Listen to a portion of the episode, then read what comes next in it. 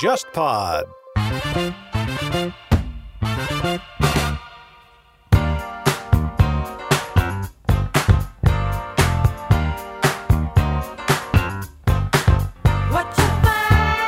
十七岁到三十岁，女生的这个成功率攀升到一个小高峰，然后从三十岁开始缓慢下降，然后到三十五岁的时候又是一个小高峰。我们觉得这个情况很有意思，就是你真的是因为这个男生，他从三十岁到三十五岁就不能接受你，你过了三十五岁他又接受你了吗？我们觉得其实不是，很多女生三十五岁之后。给自己形成了一种自洽，就当这个时候，他认识到年龄对于我来说是我的一个属性，而不是别人评判我的一个形容词。在这个条件下，女生其实能更自如，然后也更自信的去面对自己的亲密关系。男人不想恋爱，女人不想结婚，所有的话语体系里面，恋爱的时候，男人是工具人，你是为恋爱服务的。这个社会的恋爱模式给女性创造的，但你一结婚，你就会发现这个婚姻模式它是为男性有利的。男的就觉得谈恋爱最好跳过快点，然后就结婚；女的就觉得嗯，恋爱状态很好，结婚就那个的。所以这就是为什么你在婚恋市场上，你会发现虽然人们很渴望说啊我要走进婚姻或我要结婚，但是它很艰难。的优秀的女性觉得，哎呀，男性就找不到，不是说男性优不优秀的问题，是在发展的道路上，社会推着两个群体往两个不同的方向去走了，这样你的匹配就出问题了。而男人性表面上很多时候说啊，我觉得能接受一个事业型的女强人啊，我觉得她很好，可是遇到具体的家庭分工的时候，他依然觉得你是妈妈，你应该多管孩子，他的角色还是传统的。所以你会发现，这个两种角色的南辕北辙的这样的一个发展错位，是今天爱情里很严重的问题。就我们会觉得父母是没有权利来干涉我的人生的，这个其实是很偏西方的一个想法。但你要知道，西方的这个年轻人，他们的结婚婚后生活以及他们结婚所要的支持体系，都不来自于自己的父母，他们是自己独立的。可是，在中国，你会发现，你的结婚或者你结婚晚，或者你后面的生活，其实你是很多时候是来自于你的父母的。比如说，你会发现你跟谁结婚，你的状态怎么样，跟你父母的老年生活有紧密的相连。在西方国家，老年人的养老有社区机构，它的养老金体系。但你要知道，中国我们是实行九零七三，在上海百分之九十都是家庭养老。所以你找什么样的对象，你找不找对象，你对我的晚年生活是非常有影响的。如果你找一个对象，对方很贫穷，作为我父母来讲，我给你买房子，我就得把我的养老金全。拿出来，但如果你找的对象很好，我就可以拿我自己的钱过我自己的日子。你很晚结婚，你的社会支持体系还得我来给你提供，那就意味着我不得不付出。所以我很多跟年轻人讲，你可以反感你父母的逼婚，但前提是你得想清楚，你是不需要依靠他们的。你只要未来是有依靠父母的，你就没有权利去抱怨。权责力是一致的，你不要人家的好处。你才可以不要人家对你的干涉，你又要人家的好处，又不要人家的干涉，这个太自私。大家好，欢迎收听不合时宜，我是孟尝。这期节目我们想聊一聊都市里年轻人的相亲焦虑和婚恋观。经常听我们节目的朋友知道，我们之前其实有一期节目聊到了这个话题。那这其实是一个经典的老的问题了。那其实好像很多朋友也。被这个婚恋的焦虑所困扰着，那这样的话题也时时会跳出蹦上可能舆论或微博的热搜。那这期跟我一起录制节目的有两位嘉宾，很高兴请到复旦大学的沈一斐沈老师。那沈老师可能很多听众朋友已经很熟悉了，那他其实在复旦教授社会学，同时呢也是。在公共话语中非常活跃的一位论述者，那他其实自己刚刚开了一个微博，叫就叫沈一斐的播客。那他也开了一门社会学爱情思维课，可能有些朋友都已经听过了。沈老师好，大家好，孟茶好。对，然后另一位嘉宾呢是是月亮，呃，月亮自己跟朋友发起了一个相亲平台，或者说相亲局，就是请二位来，也是呃前段时间可能有些朋友都在朋友圈也看到了一篇文章。九八五相亲局可能刷了屏。呃，那其实也再次把都市里的这个这个相亲现象，或者说年轻人的相亲焦虑，可能对于寻找一位伴侣的这种困惑和焦虑这个现象再次给抛了出来。就像我刚才说的，这其实是个老话题了，但是每一年都有新的角度、新的热度，所以说我也非常高兴请到二位来。可能月亮自己可能处于这个事件中的当事人。那但是我看到这个相亲平台的时候，其实也很惊讶，因为说这些年来已经为。四万多都市中的青年男女提供了一个认识的机会，是吗？对，是的。Hello，大家好，我是月亮，就是那个不知道为什么火了的平台。然后相信我们一定没有买热搜，因为我们真的很穷。所以该恭喜你们。哎，我还评论了你们呢。对，看到了知乎上面。这个相亲现象可能每每年都有，包括它可能在我们日常生活中，无论是跟朋友的言谈中，可能都市中大家年轻人的社交场合中，或者尤其是每年过年回家，或可能跟父母的沟通中，催婚、逼婚、单身焦虑，这其实是个老话题。但是可能这个相亲局的这篇文章出来的时候，我不知道月亮你跟你的小伙伴们是怎么想的？可能沈老师看到之后还出了一个视频聊了一下。嗯，我个人看到的时候，包括跟一些朋友交流，就是说。有两种感受吧，一种感受是真实，就是说，哎，有些朋友觉得说，这就是我们生活的北上广一线城市中的真实的焦虑和现实。那也有一类朋友，比如说，包括我个人觉得是挺魔幻的。那这种魔幻，我其实，在呃沈老师这个视频中也找到了一种共鸣，就是说，这个相亲局跟其他相亲平台和相亲局的区别在于，它的标签或者说框架是在于说，都是高知或受过绝对。呃，优秀教育和甚至精英教育的九八五的毕业生们，所以说这是一个鲜明的标签。所以说，很多人可能会给他打上精英的标签。那可能很多人的一个困惑，包括我个人的一个困惑，就是说，好像这些优质的已经青年男女和这些所谓已经成为都市精英的这些男女，还要通过相亲的手段去寻找自己。可能匹配的或中意的另一半，那这中间其实是有一个张力的，或者说中间有一个很有意思的冲突感在。哎，我其实觉得我对相亲一直是不排斥的，因为我觉得一个人认识自己的呃爱人，大概有三种方式：一种是一见钟情，然后一种是日久生情，然后其他其实就是。这个通过某种场合去认识，有的时候是你的同龄人介绍，有的是是你的亲戚介绍，有的是是中介介绍，有的是在平台认识。在我看来，这些都属于相亲的范畴，也就是我的相亲范畴会比一般人更广。那我自己在做爱情课的时候，也专门跟大家分析，为什么在中国一见钟情它特别难发生，就是因为其实你一见钟情，首先钟情的是外表。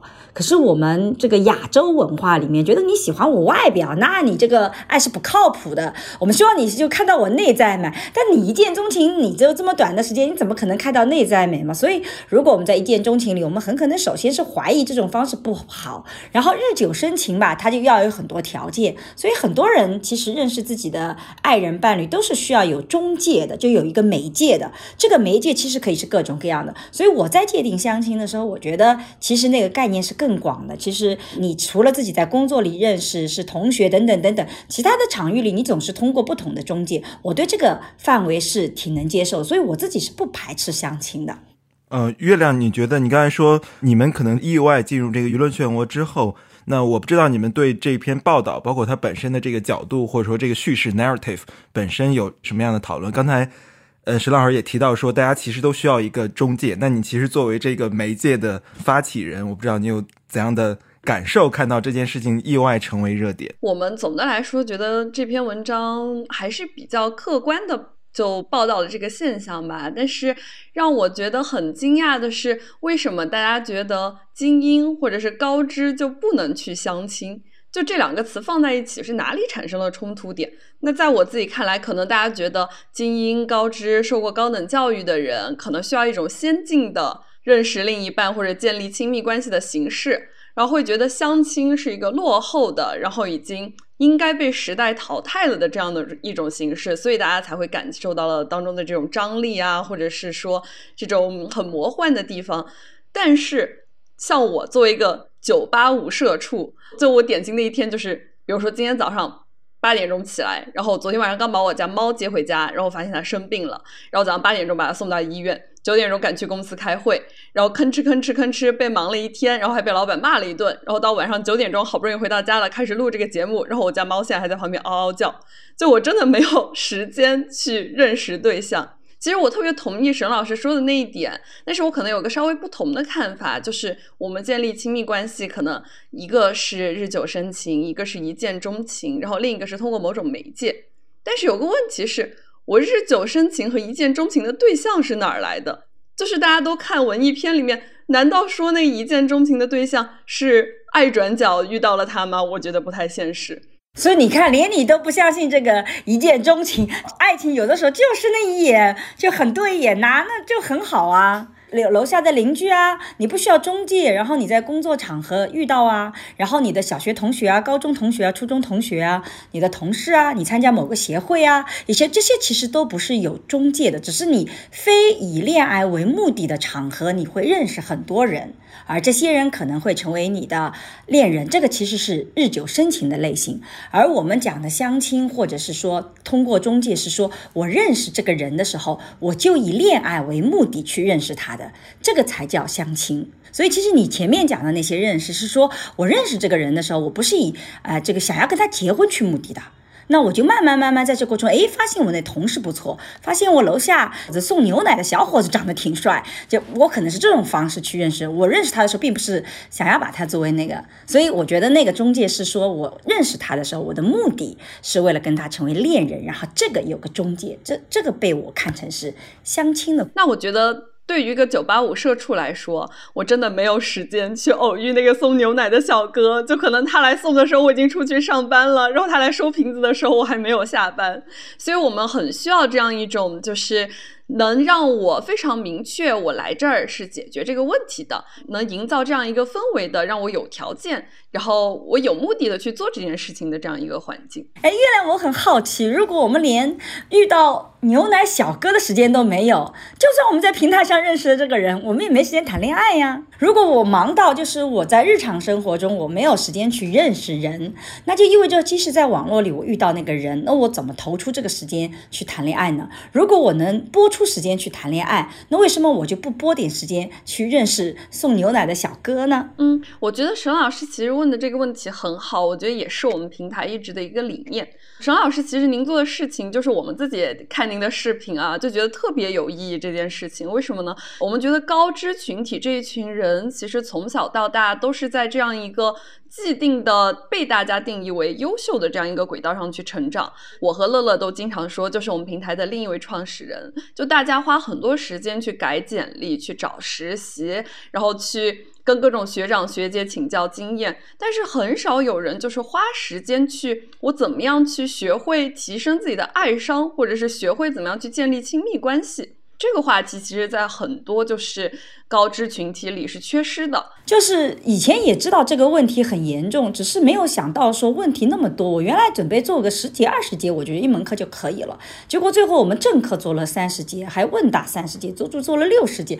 我觉得关于围绕这个婚恋和年轻人，或者说婚恋焦虑，或者说择偶焦虑，那其实相亲焦虑的背后是这一整套寻找到合适伴侣的这样一道焦虑。那刚才其实月亮提到这这是一个很经典的问题，就是说没有时间。我其实之前曾经可能在媒体上也发表过一些观点，就是说我其实一开始就像沈老师刚才说的，有一种是自然发生的相遇，就是你可能在日常生活中认识的一个人，不以恋爱和。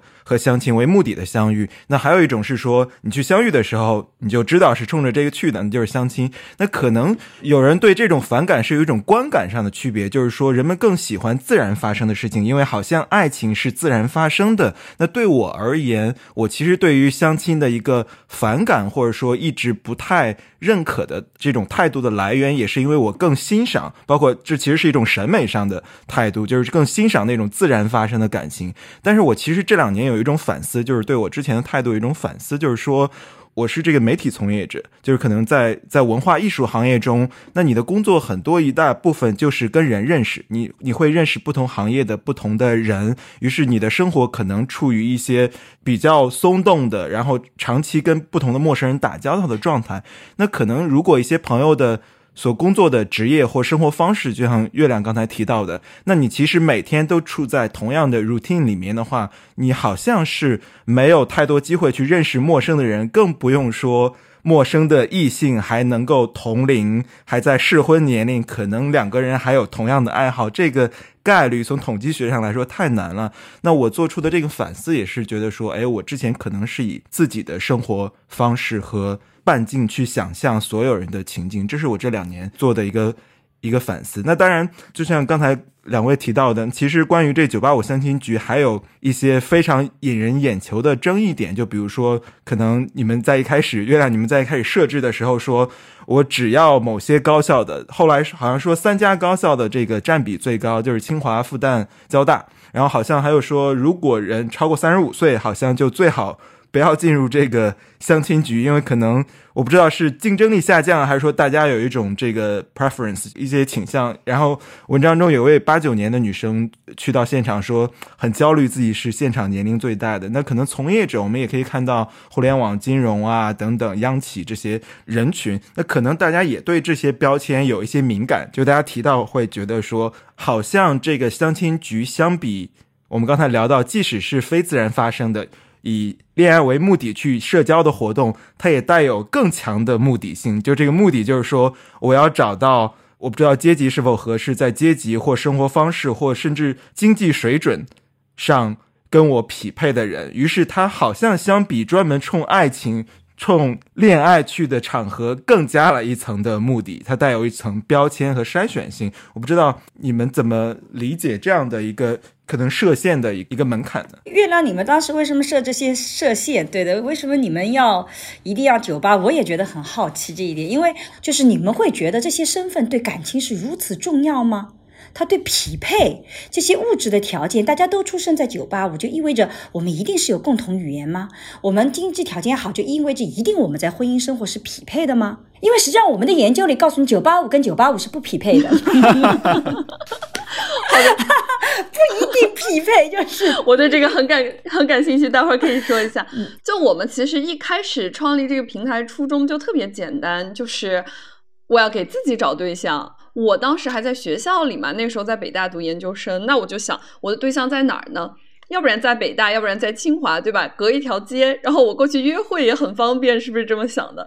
当时就这么创了这个平台。然后乐乐在上海嘛，他在交大，然后对他来说呢，就是我从交大然后去复旦约会，好像也挺简单的。没有很远的，我们 我们交大跟复旦关系一直不咋地。我们我们甚至交大叫西南某高校，他们说我们是东北某高校，所以我们是相爱相杀的关系。可能跟沈老师说的一开始那个非目的性去认识一个人那个想法有点像，就是我们这个圈子里大家都是一个熟人圈子。对于我的一个可能的相亲对象来说，他可能是我朋友的朋友，然后或者可能是我同学的学长。那这样的话，我们是。有共同的一个圈子在这儿的，那除了相亲本身以外，我认识他们可能会自然很多，就是我们会有很多的中间的一个关节点，然后这样来把我们就结合在一起。然后我们其实发展到现在的话，还是一直保持着这个想法的，就是希望你一定要有亲友团背书，别人可能也通过你的亲友团来认识你。那其实我们是希望形成这样一个校友小圈子这样的一个情况，但是后来呢，就。可能是因为就是九八五的这些高知们做事情过于认真，然后就觉得我们就怀着这种使命感。天呐，我自己找到对象了，是不是也要服务一下我的学弟学妹们？然后这个平台就慢慢发展起来嘛，扩展到了后面的十所高校，然后再加上 Q Q S 一百，其实发起了一个投票的。就我们也希望是你这个圈子里有足够多的校友在我们这个平台上，然后你们希望帮自己或者帮你的朋友找对象，那这样的话我们就扩展到这些学校。其实很多人诟病我们的点，还不是说我们给大家贴上了九八五的标签，是为什么二幺幺的人你们就不服务他们呢？但是我们在我们看来，就是经济学上有个专业词汇叫比较优势嘛。那对于我们来说，我们做这件事情，可能大家觉得我们做的还挺好的，是因为我们最了解这群九八五的人，就我们自己也是通过这样的。就小镇做题家思路这样成长起来的。我们对于他们在就是整个恋爱过程中、亲密关系中，就是会遇到什么样的障碍，然后面临着什么样的困境，是特别了解的。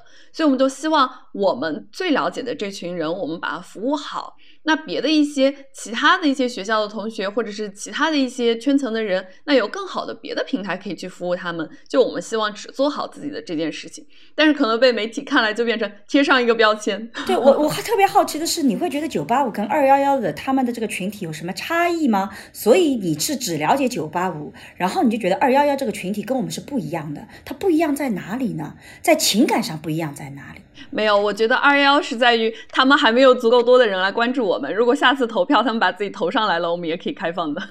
不不不，这个是两回事。就说你首先得开放给他们，他们才会。也就你在早期设定的时候，其实我是在追问，为什么我也是九八五的？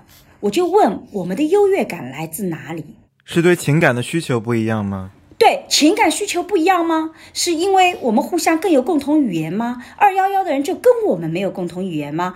我们的聊天的层次他们就跟不上吗？这背后是有浅层含义的。其实很多人不舒服，就我自己是九八五的，但我自己想象二幺幺的人他不舒服，并不是说你不服我，而是说你把我区别开来，你的理由一定是我跟你有不同的地方。那我除了跟你学历比你低以外，我的学校没你好。这个是我读书可能没你用功，但在感情上，我怎么也就跟你不在一个圈层了呢？我觉得其实对于我们来说，其实没有这个想法的。对，但实际上你做的事情是把这个东西真的是划分阶层出来了，就你画了个层级。在我这个等级里面，九八五，在我这个等级里，其他人进不来。就像我组一个饭局，我在我这个同学圈子里面，我组一个饭局，我只让部分人身高超过一米七五的人能来吃我的饭，不到一米七五的男生就不能进我的饭局。你可以说，就我们这次只是服务一米七五以上的，那一米七四的人，如果你们够多，我们以后也可以照顾你。但一米七四人就会问。在这个吃饭的时候，我一米七四的跟你一米七五区别在哪里？所以你组这个局，你得把我排在外面。就那个问题是很核心的，就你一定有潜意识里有一个这样的想法，所以我们才会把它区分开来。我觉得其实是外界的焦虑对我们的解读这个问题，因为对于我们来说，我们线上业务我能力有限，我可能就这么二十个红娘，那我有那么多。我现在的校友要服务，对于我来说，我就是很自私。这些校友跟我是共同的学校背景，我就只想服务我的校友。但是我们对于应征是完全开放的，就不管你是二幺幺，或者你是送牛奶的小哥，你如果对这个人感兴趣，你都可以来应征，我是完全不排斥的。因为对于我们来说，精力是有限的，那我就是很自私，我要服务我自己很熟悉的这群校友。我觉得外界对我们的解读。很容易往这个方向上去靠的话，我其实很能理解，因为可能孟尝在国外生活惯了，然后就会知道，就是国外大家过的都是平均的好生活。但是如果当你看到这群就是高知群体的时候，他们很可能就是从小镇做题家，像我自己，然后一路成长到这样一个中产阶级的阶段，他不希望因为择偶的原因导致他现在的生活水平受到下降。就这样一个社会焦虑是客观存在的，他们希望通过结婚或者是通过亲密关系来获得一个同等经济条件的这样一个对象，就这样的社会焦虑是客观存在的。我觉得我们是一定程度上成为了这个社会焦虑的一个出口，这不是我们造成的焦虑感。大家可能看到这个的观感，第一反应是它的一种排他性，它它把排他性挂在了明面上，就是说这是一个排他性的社群体。那你要满足一定的条件，恰恰这个需要满足的条件是社会焦虑的聚集点，尤其是可能在过去十年、二十年时间中，社会急剧的分化，那包括上升渠道上的阶层固化等等这种流动性的焦虑上，我觉得这的确是一个矛盾点。但同时，我也有一种理解，就是说从一个平台。来说，它的垂直度，比如说它服务特定的人群，这可能是一个产品思维。同时，如果我们把这个标准泛化，它可能不是九八五的话，那我们知道，其实可能在城市中也有无数的户籍相亲局。有没有一个相亲局说只有北京户口的人可以参加呢？我听说是有的。那再往前，可能在计划经济时代有同单位的相亲局，包括现在可能一些。一些事业单位，或者说一些体制内单位，还有同单位相亲局，比如说可能单位人特别多，有几千人的，比如说华为内部相亲局，那它的标准好像也是说，哎，我们是同事，我们是。同样的北京人、上海人，那我们可能拥有相同的生活背景、生活志趣，以及未来对于生活的呃理解，包括甚至可能现在大家也出于爱好，在城市里参加很多社交嘛。有一种玩笑是说，其实现在都市里年轻上班族去参加这个社交活动啊，大多数都有暗含的认识陌生异性的一个需求。但他脱单之后，就很快从这个社交局中消失了。这社交局可能是电影爱好者啊、户外爱好者，啊，包括可能。跳舞爱好者等等，那我想的确也有这样的，就大家在同类中寻找匹配对象的一个需求在。我不知道沈老师，如果你的学生，比如说在复旦你教的学生去参加相亲，你会怎么告诉他？我还觉得我学生我还蛮鼓励他们去谈恋爱的，因为我觉得亲密关系是自我成长的一个部分，你并不一定要非得走进婚姻，但你得去尝试。但是我为什么说我会对于这种以这种标签化的东西我特别警觉？就是我们努力向上的目的是什么？是让自己的选择权变得更大。就是我自己的经济条件越好，就意味着我其实我的婚姻就不再需要去解决我的温饱问题。以前的女性为什么一定要找一个比较有钱的丈夫？是因为我没有经济能力，所以我必须找一个有钱的丈夫，以便于我能活下去。我之所以要有这些物质的条件依附在我的情感上，是因为我没有这个足够的选择权。我的条件局限了我能够做更大的选择。那现在如果我有钱了，其实就意味着我的选择权是变大的。我可以选择有钱的，我也可以选择贫穷的。就像我今天身上穿的衣服是淘宝上买的，一百八十八块钱，但我日常的时候经常也逛恒隆泰富，也买三四千、五六千甚至上万的衣服。我觉得我有钱以后，我既可以去逛恒隆泰富，走进去看中喜欢的我就买；我也可以在淘宝上觉得，哎，这件一百八十八的，你看今天做视频，我觉得也挺好看的，我也可以买。而不是我有了钱以后，我只能去恒隆泰富买，我去淘宝就变成我很 low 了。我买一百八十八的，它就配不上我了，我就不能穿了。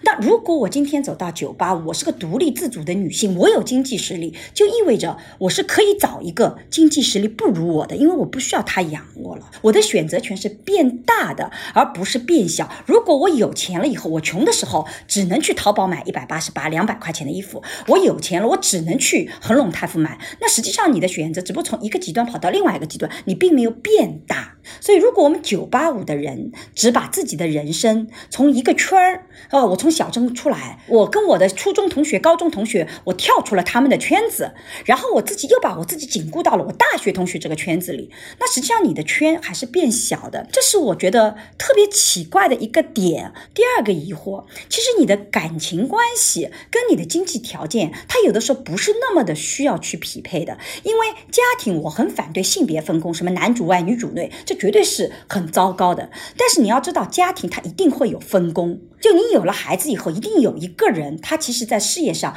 就得要做点让步。他可以是男的，也可以是女的。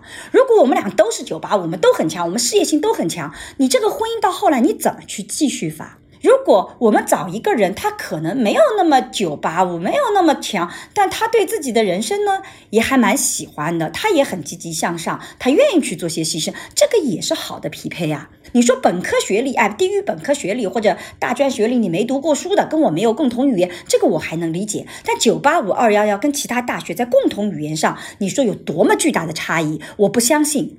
一个理科生跟一个二幺幺的文科生谈社会事件，很可能这个二幺幺的社会女生谈的可能更好。所以，我对于这种人为的去缩小自己的标准，而这个标准又跟这个事情本身并没有直接的关联度，我对于这种事情，我其实打了个大大的问号。刚刚月亮在讲的时候，其实你透出来说，哎，我就服务这些人，因为我比较了解他们，他们那个的，就你在假设你那些人跟其他人是不一样的，但我具体问你。哪些不一样？你会发现我们又讲不出来，所以我们在高位的时候，我们不会意识到你是利益获得者，你不会意识到歧视。但你往下走。其实你是会感觉到这种歧视本身的。就我是不舒服的，我不是对你的这个行为或者你的平台有任何的想法，我去评价九八五，我其实也在问我们自己是局内人，我们有必要把自己的世界框小吗？你觉得那个框小对别人真的是没有伤害的吗？就我做一个商业企业，我要不要我的社会责任？我九八五出来的，我除了保证我自己的利益以外，我还有没有社会的责任感在我身上的？我要不要去推动这个社会的平等？如果这些东西我们都不要了，我九八五就是说我比你厉害了，那我觉得我们的大学教育就是失败的。所以我有的时候看到我们的这样的相亲局，其实我焦虑的或者我所伤心的不是。说恋爱问题，我觉得我们的价值观上其实是有一些小问题的。就以前说我们九八五是精致的利己主义者，我觉得这个批评我有的时候是接受的，我也会有这个想法。就有的时候我也觉得会啊，我很自私的觉得啊，这个标签标签容易嘛。嗯，我来稍微回应一下刚才沈老师的一个疑问啊，就是我觉得您刚才举的那个例子其实挺好的，但是我的理解有那么一点点不一样。就是您买淘宝和买，比如说随便几个举个例子，买香奈儿，这个差别是没有受过教育的人和九八五的人之间的差别。我觉得您可能也认同，就如果一定要强把这两个这两群人拉在一起，如果我们只看概率问题的话，大概率共同话语会少很多。就相对于有共同教育背景的，那如果说二幺幺和九八五的区别。那是香奈儿和爱马仕之间的区别。如果我们一定要给他们定个价的话，我没有说爱马仕一定比香奈儿好，只是我就是爱马仕的工厂呀，我真的就只有那么多的运力呀，我真的没有办法去帮你生产香奈儿。香奈儿有他自己的生产商，我就只能生产爱马仕。我觉得这样来比喻其实是更恰当的。然后我觉得，就是大家来解读我们这样一种区别，就是您说向下兼容的能力，这个能力当然还是有。为什么我通过教育，然后我如果我结合的另一半还是九八五，我自己的圈子就小了呢？其实没有呀，就是我在这一群人当中，我们自己的世界是更大了。因为我一定要和他找一个共同点的话，那我和我的九八五同学当中，我可能有五个校友。那我和这个二幺幺同学完全没有这个校友关系，我要去和他建立这种情感的连接，对我来说是更难的。再从我刚才说的，还是我们的那个比较优势问题来说，就是难道我作为一个九八五的同学，我找了一个九八五的同学，我和他之间就没有那种爱的自由平等了吗？就是你们觉得这两者的结合就被贴上这个九八五标签的这个人，他又有什么样的不同了呢？他其实除了在接受教育的过程当中，可能平常成绩比较好一点，可能平常做题比较做得好一点，但他也是一个自由、博爱、平等的人呀。为什么他被贴上了这个标签之后，他就成为了那个？如果我找了一个同类人，然后我就没有促进了整个社会的阶层流动，我就没有为整个社会做出了贡献呢？我觉得其实不是这样的。然后，如果真的要从整个社会的进步来说，我觉得专业分工是我们整个社会进步特别大的动力。我们在做的就是我刚才一直强调的这个专业分工比较优势。就如果你希望找一个卖牛奶的小哥。世纪佳缘、真爱网都是你可以去做选择的。但是如果我希望找一个和我有精神高度共鸣、和我有整个校友圈子，我们出去，我的朋友是他的朋友，他的朋友是我的朋友。那如果你希望找这样的一个人，我们是你这种需求的一个出口。我觉得专业分工才是我们社会进步的很大动力。就是我们真的要谈到这个福利分配的话。那如果我能做好我比较优势的事情，也是有利于我们整个福利的提升。我一定要强调一下，我刚刚的比喻衣服来比喻，我其实一旦语言进行比喻，它就会有一个失真的过程。就我做这个比喻的时候，我想讲的是选择本身的多样性。其实我只想讲这个东西，但我脑海里面完全没有说我们九八五代表的是恒隆泰富，或者是贫穷的人就代表淘宝，我没有这个区分。甚至我觉得很可能，我们九八五才是淘宝的，人家这个学校一般的，人家可能精神比我们高贵多了，他比我们不自私多了，他是恒隆的。所以那个比喻，他只比喻说你在选择的时候，你不要去局限自己的选择。但是物的比喻，它不能够共通到人的比喻。至少我在比喻的时候，我脑海里一点点都没有这种想法，说啊，不是九八五的，它是淘宝或那个。我在比喻的时候，只讲清楚说，其实就是你选择，你可以打开来，我可以选择高的，我也可以选择矮的。我可以选择胖的，我也可以选择瘦的；我可以选择九八五的，我也可以选择二幺幺的。因为我只选择适合我的，这个适合我是什么？我不知道，我得去试。有可能这些都是适合我的，但我真没有觉得可以拿物去比人，这是我第一个没有的。第二个，我觉得你的前提假设是我很多都是我觉得没有。依据的，比如说，是不是大家九八五就一定有共同话语？在共同话语上，你会发现学科的影响力远远大于学校的九八五或二幺幺，理科生跟文科生差异要远远大于九八五跟二幺幺之间的区别。如果用共同语言的话，那就应该文科生跟文科生聊嘛。第三个，两个人谈恋爱，并不是我们越相似，我们俩关系越好的。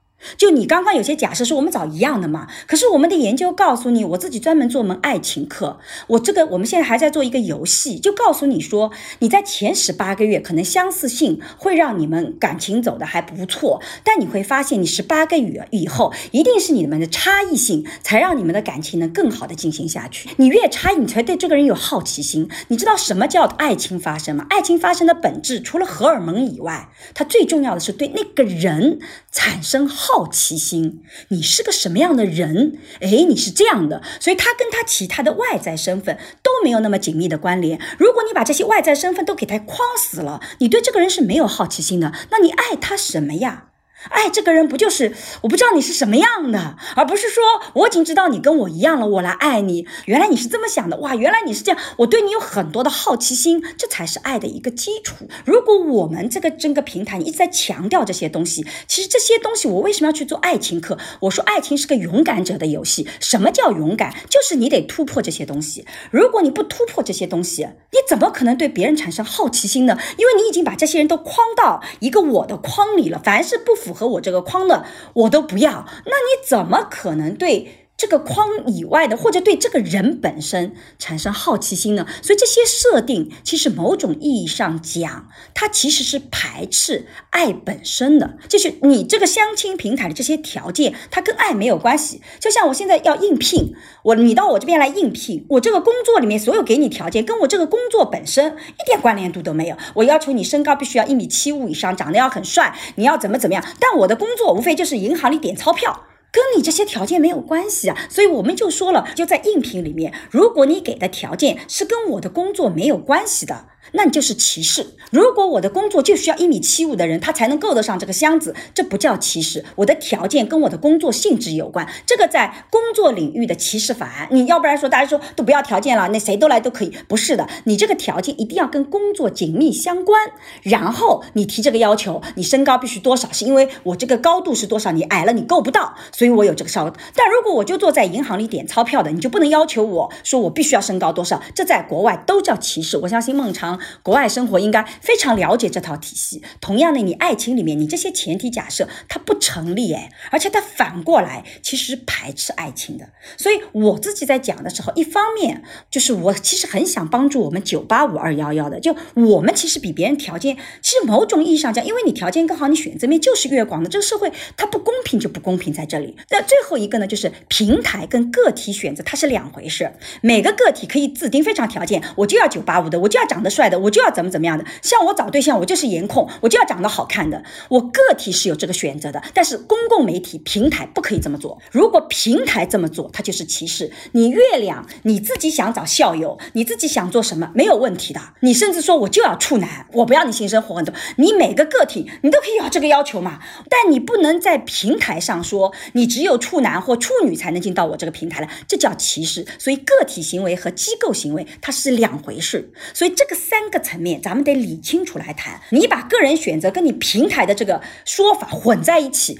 这个谈不下，没有办法谈清楚这个问题本质。其实我可能一开始误解您那个例子了，但是您这么一解释，我觉得其实更是很好的证明了为什么我只能做九八五这件事情，就是。您作为一个个体，您要去买淘宝，或者您要去买香奈儿，这个完全是您自己的选择。但是作为恒隆，我真的只能卖香奈儿，你不能让我去卖淘宝呀！我的地租那么贵，我的人工都那么贵，你怎么能让我去卖香奈儿呢？呃，怎么能让我去卖淘宝呢？我真的就只能卖香奈儿。我一家香奈儿的店，我就是卖香奈儿。你愿意去买淘宝，那很多的淘宝店让你去买，这个是你自己的选择，跟我是没有关系的。对啊，但是这个我刚刚讲了，这是有相关性的。就我恒隆的地价，这个跟我这些东西有相关性。关键是你九八五这个设定跟爱情这个事情本身没有相关性，就会有问题。如果有相关性，我在找工作的时候，我有相关性，我证明是有相关性的，我们是可以接受的。比如说，我在这个寻找爱情的时候，我注明，如果你有艾滋病或性病，这个可能是个歧视，但是你这个东西会影响到我的生殖健康，所以我们以前有一个争论，在婚前检查到底要不要。那你会说，你如果有病，难道我就不能结婚了吗？不是的，是因为你的确对另外一方会造成损害，它有直接关联性。这个时候我做这些限定是可以的，所以我恒隆的限定是因为跟我本身的这些条件是有关联的。但是你爱情的这些限定，它跟你爱情没有关联性。但是对于我是一个平台方来说，我能给你提供的资源是很有强相关的。我理解你作为一个清华的学生，你在这四年当中经历了什么？我就简单问你们一下，你们知道什么叫林字班吗？你们真的知道什么叫马杯吗？或者我说我作为一个北大的学生，您知道什么叫燕南解放清华园吗？你们都不知道什么叫圆明园地下室，您知道吗？您都不知道。但但不知道又怎么样？不知道不影响爱情啊。不知道才好玩呀！都知道了，有什么好谈恋爱的呢？我刚刚讲到，爱情最重要的是对他人的好奇心。哎，都知道了，两个人一聊，只是有共同语言，这个爱情十八个月以后就很难维持啊！你想啊，我见到这个人，我第一面跟他说：“哎，你也是林子班的，这是不是很好打开一个话题的？”或者我问你：“哎，您今天送的是蒙牛还是伊利？您觉得这两个问题哪个更有利于打开我们的爱情？”都可以啊。而且从我的角度讲，打开话题并不意味着爱情的开始。哇，你原来不知道林子辈是什么啊？我要来跟你讲讲。你看我们的话不就更多了吗？你说哦，我知道啊，我也知道。然后呢？我们下面聊什么呢？但如果你不知道，哎，我来告诉你啊，这个是个怎么事情啊？然后对方说，哇，这个真的好好玩呢。我觉得大概率发生的情况是，您知道林字班是什么吗？不知道哦，那我来告诉你，清华林字级所有林字为结尾的入学的人都叫林字班。他说，哦，好的，那是因为他对你一点好奇心都没有。或者是我问你，你送的是蒙牛还是伊利？然后他说，哎，伊利。然后我说，哦，我喜欢喝蒙牛。然后没有了。或者我再问您一个很简单问题：如果您的女儿未来要去找一个对象，然后她跟你说说，哎，妈妈，我今天找了一个清华的男生，然后他给我讲了林字班是什么，然后我觉得我们有很多共同话题，他之前也是上叉叉中学的，然后我们一起经历过高考，然后在学校里现在要一起出国交换了，要一起去找工作，然后和他说，妈妈，我今天认识了一个送牛奶的小哥，他跟我讲了蒙牛和伊利的区别，您会对这两者做什么样的评价？我还真觉得没关系，我问的是长得帅不帅。我女儿长得如果那个的话，我第一个就问她长得帅不帅，是不是你妈喜欢的类型？就 你妈喜欢那个长相，因为你妈我是颜控。至于她哪个学历，我觉得如果你喜欢她，她身上一个牛奶小哥，她能吸引我女儿，她一定身上有我女儿特别喜欢的东西。比如说他们两个都是跳街舞的，这个是他们两个特别的爱好，我一定会去尊重她。也就对我来讲。我甚至连性别我都觉得无所谓，我觉得重要的是那个人。是让他觉得爱是什么东西啊？就是你有了爱情以后，你会觉得生命充满活力。你爱的目目标是对生活本身充满了激情，而不是只爱这个人。如果你遇到这个人，他让你对生活充满了热情，我就觉得哇，你好幸运哦，遇到了这样的人，让你觉得生活很美好。我会比较在乎这一点。所以您也同意我的点的，有共同点很重要，叫做共同喜欢跳街舞。但这个共同点并不跟学历有关，就我一定要强调，爱情里的共同点跟学历和学校背景它无关。但是我一直说的，我们是这个圈子有关，不是这个学历有关。如果我今天是一个专科学校毕业的，那我现在很可能做的事情就是给我这周围的这些专科学校的同学来服务。就是这么很简单的事情。有一个纪录片叫《上海新娘》，它里面就有一个片段，是一个美国的女性。当然，这个美国女性我们不说是对的，她只是有个好奇，为什么每一个人跟我来交往的男性，在自我介绍的时候一定要说我是哪个公司的，我是哪个学校毕业的。他说：“我当你第一个的时候，其实我对你的公司没有好奇心，我只对你这个人有好奇心。我最好奇的是说，你有没有说啊，里面有什么你的爱好啊？我们两个是不是共同看过什么书啊？或者说，我们两个人是不是有一个共同的什么经历？甚至没有共同的经历，我只是对你这个人产生兴趣，我都是 OK 的。就有的是共同的，有的是差异的啊。我们两个来自截然不同的世界，哇，原来你是这样子的，都 OK。他说没有必要来告诉我这一点，所以我其实是想。”想要回应的是说，吉登斯在写就 pure relationship 说社会发展这个亲密关系走向纯粹关系，纯粹关系的之前就是说，其实那些外在的条件，它对那个感情本身的影响没有大家想象的那么的重要。所以我自己其实聊到现在都在讲，就你找的那个相关性，它它没有相关性。就没必要用这种东西去去划分。你作为个体，你是可以有这种划分的，你其他的是没有的。在我在沈一斐的播客里面，我们有的时候经常谈，就是性别的这种分立，就其实也是有这种问题的。就我们现在的人很容易把自己站成一个立场。只要你立场跟我不一样，我就觉得你一定跟我有很大的不同。我觉得像这种，其实都是我自己觉得要反思的，就不是因为你的立场不同就一定不同。这个其实是我想强调的重点。但我能理解你月亮想做的，就这个事情，就大家也会觉得这么认可，就它性价比比较高，它比较简单，贴上标签，商业化的最大的力量就是贴标签。就你只要走商业化道路，你一定会发现贴标签是最容易的。我要对我的客户进行画像啊，我要给他们做哪些画像？你贴标签很容易。所以我要提醒你的是，贴标签的时候，如果我们是九八五出身的，我们一定要记得，标签本身会带来歧视。我们得很小心。第二个，我们贴的标签得跟这个过事情本身它有紧密的关联度。如果没有关联度，它对我们服务的客户群体本身也不是那么的负责任的。这是我自己的一个观点啊。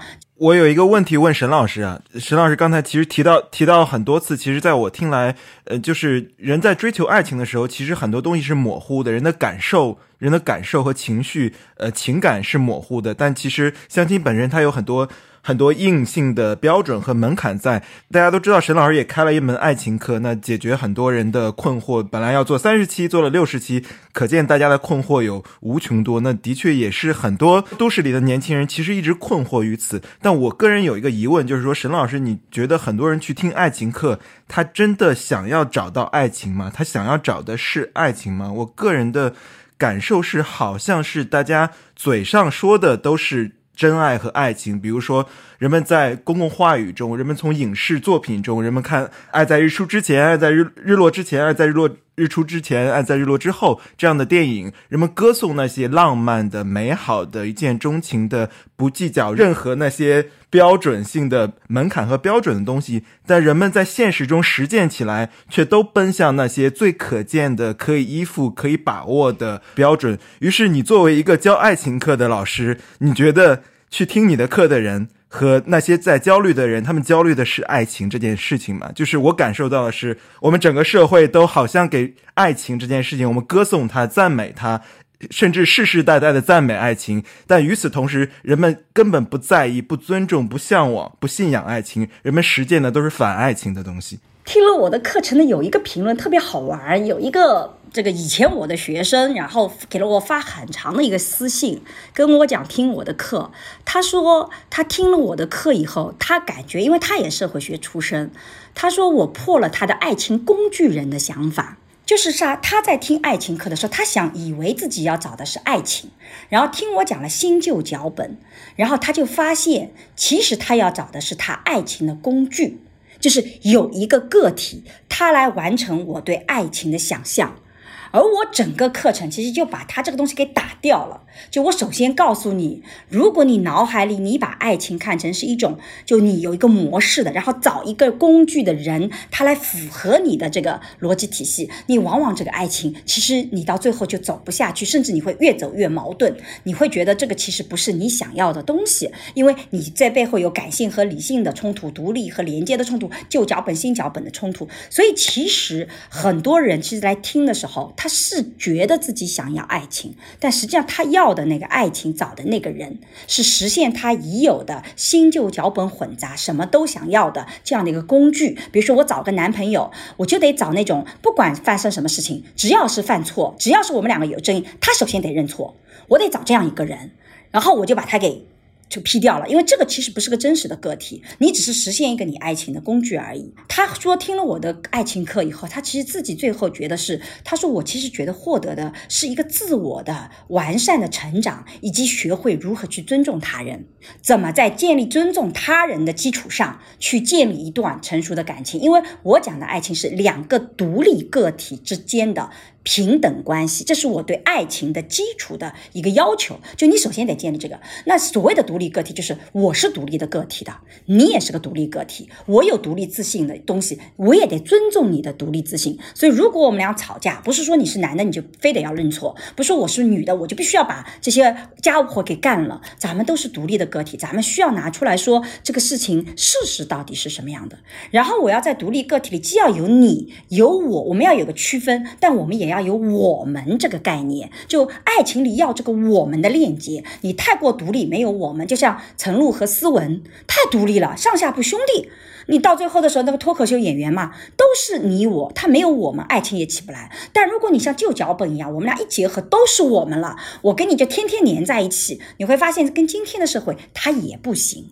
而这个独立的个体，其实是我们在情感里面不断去磨合，慢慢找到啊，我的独立个体是什么？所以，爱情像面镜子一样，让你更好的看到自己，让你自己成长起来，你也帮助对方成长起来。所以这个是我在讲爱情课的时候，我觉得我一直传达的。我觉得那个那个学生跟我讨论很多，我觉得挺感动的。我说，哎呀，有你这样的听众，我就觉得做这门课很值得。那你感觉大家还向往爱情吗？大家真的向往？就是现在的，包括你的听众也好，或你觉得年轻人，包括你跟学生交流中，你觉得现在的年轻人还真的向往他们在文艺话语中？和文艺想象中的那个爱情嘛，就人们赞美那些令人羡慕的志同道合的伴侣，但好像很少有人在现实生活中真的还在为那个抽象的爱情去付出代价。这种代价可能有我不遇到那个人，我就不走入婚姻的代价，包括别人不理解你为什么到了一定年龄还不结婚的代价，包括那些忍受孤单和一个人在世界上冲撞的那样一个代价，就好像。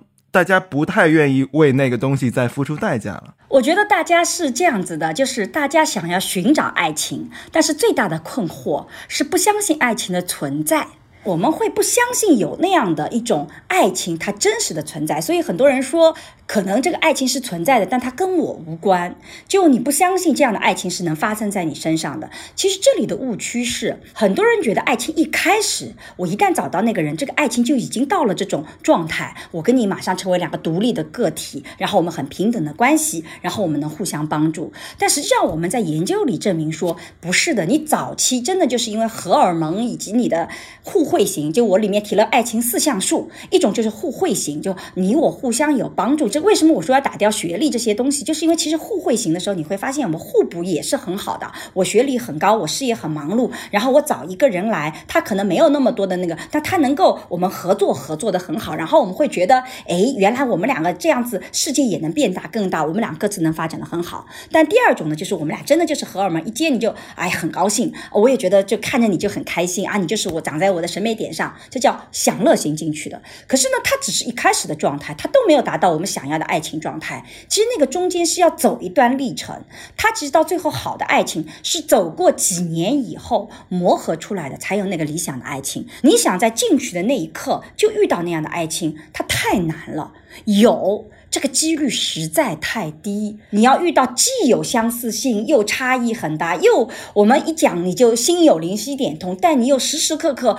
让我觉得很惊喜。原来你会跟我不一样，这个有点像精神分裂一样。这人好歹要有几个人格，我才能够匹配我嘛？那实际上很难。所以其实我们是慢慢慢慢走下去，我们有正常的这种非常好的爱情观，你才能走到这一步的。所以我有的最近我其实发很多我跟我先生的视频，就 因为我们以前就结好多次婚，我最近发了一个我结了五次婚的这个视频，就我们办了五场婚礼，然后呢，我们还中间有十五周年的婚礼的纪念，然后我们最近又拍那个的，就我们把这些东西都是我们无意识中拍的，我们就把它剪出来。其实我就特别想告诉大家，这个爱情它真的存在，但它就不是一开始这样的。我我跟我先生谈恋爱二十快二十五年了，我就觉得我们现在的爱情比我刚刚那个时候好的不知道要多少，就它是一点点好的。然后我在做家庭研究的时候，我真的看到很多这种类型的爱情，但它真的不是一开始。就火花四射，然后那个的火花四射的也有，它也要慢慢走向去。所以你对爱情的那个想象，它得是一个动态过程。如果你对爱情想象是个静态，你就很麻烦。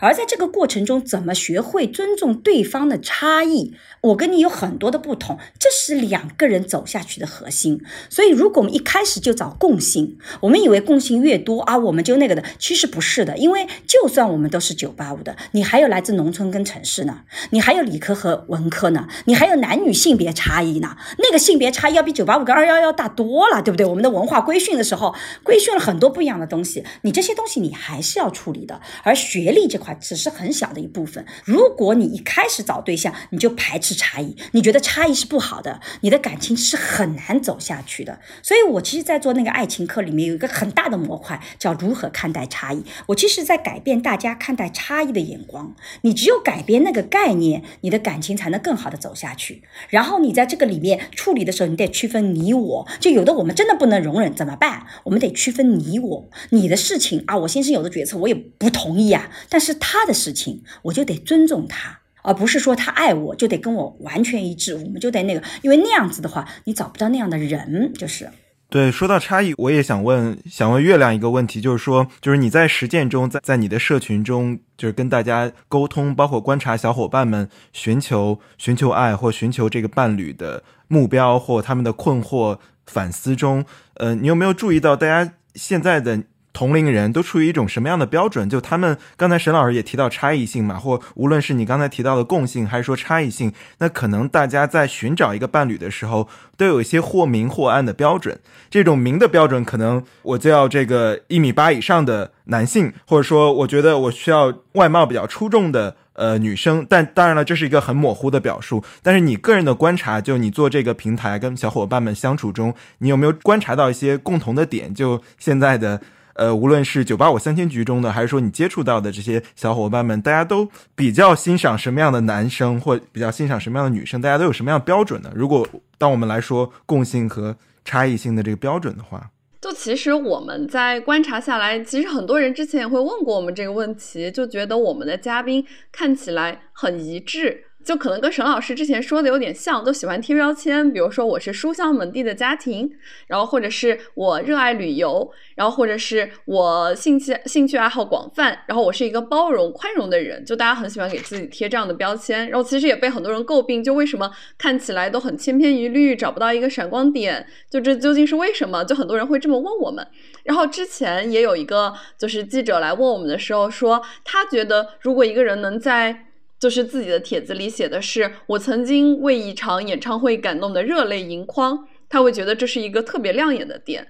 但是其实作为我们作为一个平台方，我们想提高的是整个匹配的效率。你这个标签对我来说是无效的，就是我怎么知道你去听的演唱会是生活因你而火热，还是画画的 baby？就这两者是完全不同的。就我们其实希望找到的这样一个人，是你有这个经济条件。能陪我去听想任何我想听的演唱会，然后当我听的是画画的 baby 的时候，你不会因为你听的是生活因你而火热而觉得我这个是不好的或者是低人一等的。我希望你有这个绝对的宽容性，能来包容我欣赏不同的艺术。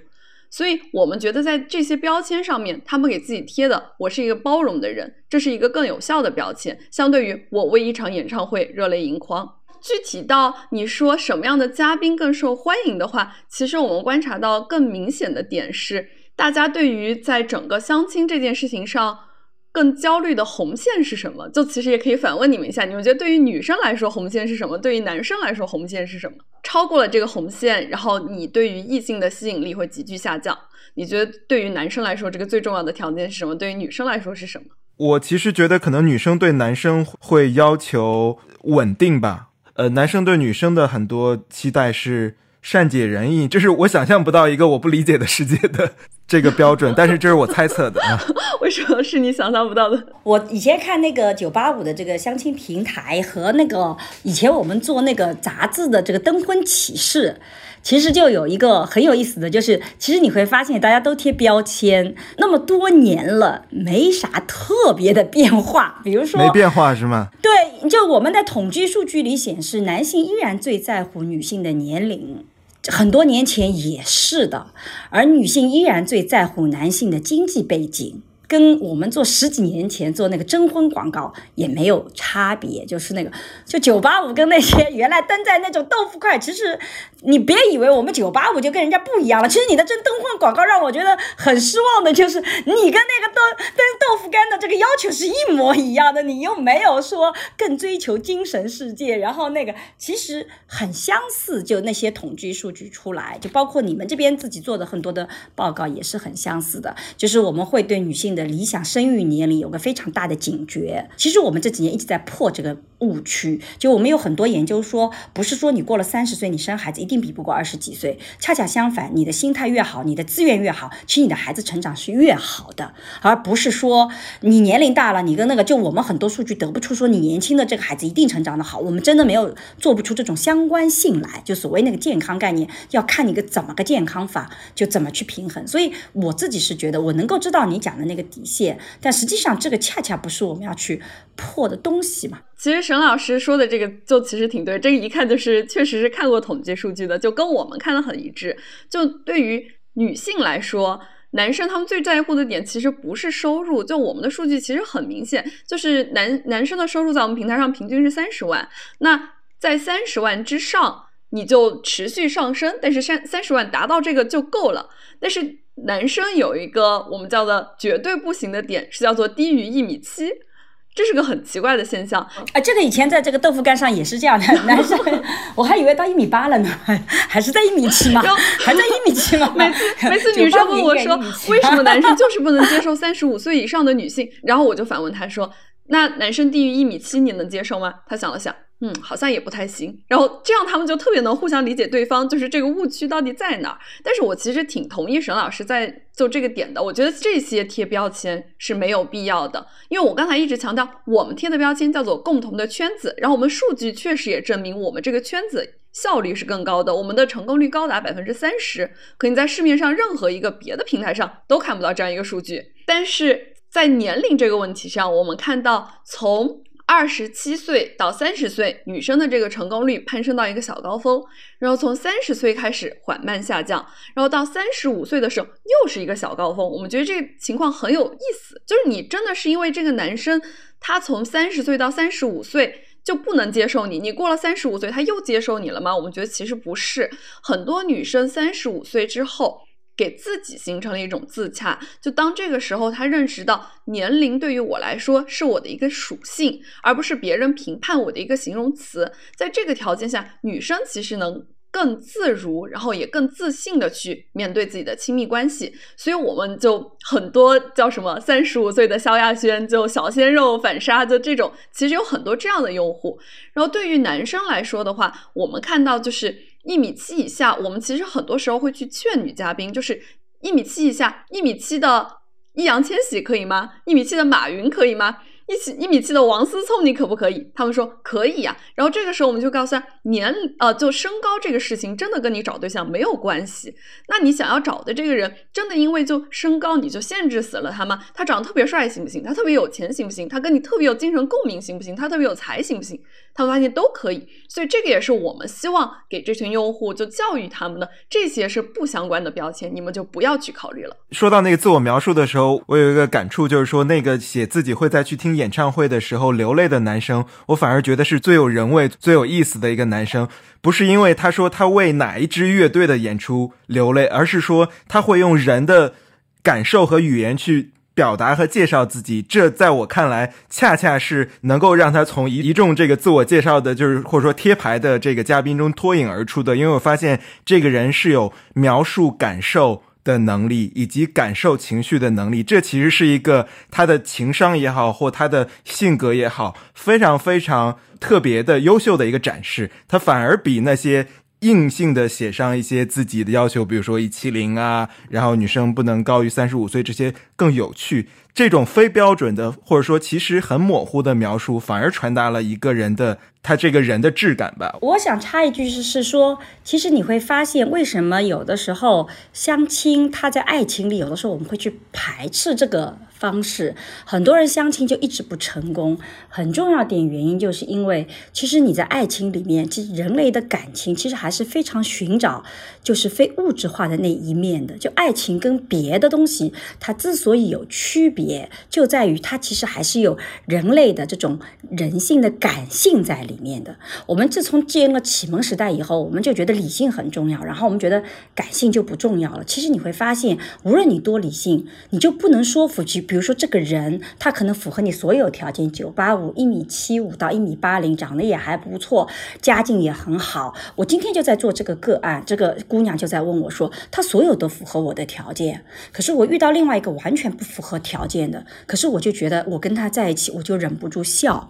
可是我跟那个人在一起，我就笑不出来。他问我，我到底要找谁？我很清楚的知道找他，我可能条件更好，可是我就忍不住那个。你会发现，爱情最迷人。的地方就是他有感性的这块东西，所以为什么我们说相亲里常常不成功，就是因为你相亲其实一开始就把理性放在感性前面，所以其实人本能的是会有一个拒绝在里面的。如果我们在这个理性里面，理性到就是说把很多无关的我们再加进去，那其实这个感情的变异是更厉害的。